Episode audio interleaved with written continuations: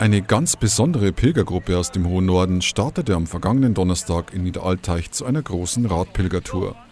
Mitorganisator Thomas Hoffmann erklärt den Hintergrund dieser speziellen Pilgerreise. Also wir hatten schon 2015 ein Jubiläumsjahr, das Bernwardjahr, einer unserer Diözesanheiligen. Da sind wir einmal um das Bistum herumgefahren.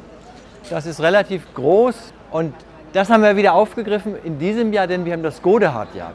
Der heilige Bischof Godehard war Bischof von Hildesheim und vorher ab den Niederalteich, wo wir jetzt sind, und wurde hier von diesem Ort weggerufen zu uns nach Hildesheim und wir fahren praktisch auf einem historischen Weg von Niederalteich nach Hildesheim in diesem Godehardjahr, das dadurch entstanden ist, weil Bischof Godehard in diesem Jahr seine tausendjährige Bischofsweihe hat.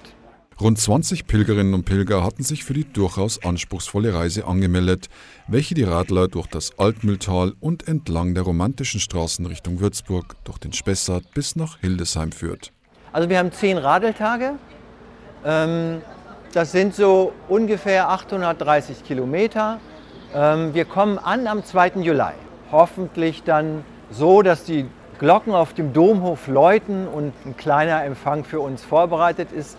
Denn vor uns steht auch schon eine harte Etappe. Wir erwarten auch Regen, wir erwarten Gewitter, wir schlafen in Zelten. Alles ist ein bisschen rustikal. Alle müssen auch auf Isomatten schlafen und abends müssen wir gucken, dass wir was zu essen kriegen. Also es ist jetzt keine all-inclusive Erholungstour. Damit die lange Reise reibungslos funktioniert, haben die Pilger, wie bei so einer langen Wallfahrt üblich, auch motorisierte Unterstützung.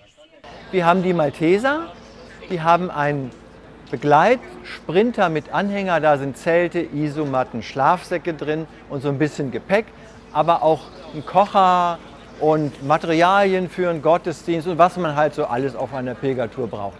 Und einiges aber transportieren die Pilger auch auf ihren Fahrrädern. Nach einer kleinen Andacht spendete der Niederalteicher Abt Marianus den Pilgerinnen und Pilger den Reisesegen und wünschte ihnen eine gute und sichere Fahrt zurück in den hohen Norden. Wolfgang Christian Bayer, Katholische Redaktion.